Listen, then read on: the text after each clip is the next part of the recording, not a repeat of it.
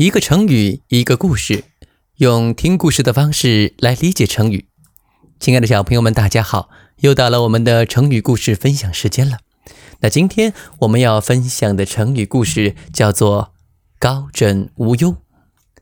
它是指呀，把枕头垫得高高的，安心睡觉，形容没有顾虑。关于“高枕无忧”，让我们来听下面的故事吧。战国时期，齐国宰相孟尝君家里有一个名叫冯轩的食客。这里的食客呀，指的是古时候啊寄宿在达官贵人家里的门客。有一次，孟尝君派冯轩到薛地去收债。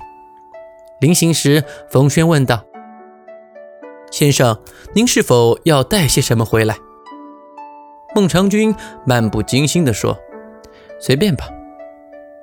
冯轩到了薛地，把所有的债据收上了以后，又当众全部烧毁。冯轩说：“孟尝君让我把你们的债全免了。”债户们都高兴地磕头称谢。冯轩回去后，把这事一汇报，孟尝君自然很不高兴。一年后。孟尝君被齐王免职，他把家搬到了薛地。当地老百姓一听到孟尝君搬到了薛地这个消息，扶老携幼的到大路上欢迎他。孟尝君呀，开始被大家感动了，但又不明白其中的原因。这时候，冯轩便说：“先生。”这就是上次我给您带回去的礼物，仁德呀。就是因为您免去了他们的债务，所以呀，当地的老百姓觉得您是一个仁德的人，所以自然就会受欢迎。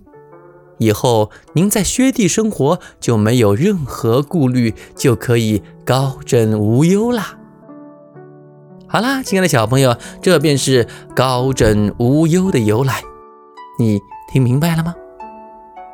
生活当中，我们也可以用“高枕无忧”来造句，比如说：“多亏了他的帮忙，我终于把这个任务完成了，现在可以高枕无忧喽。”好了，亲爱的小朋友们，故事讲到这里就结束啦。我是东子老师。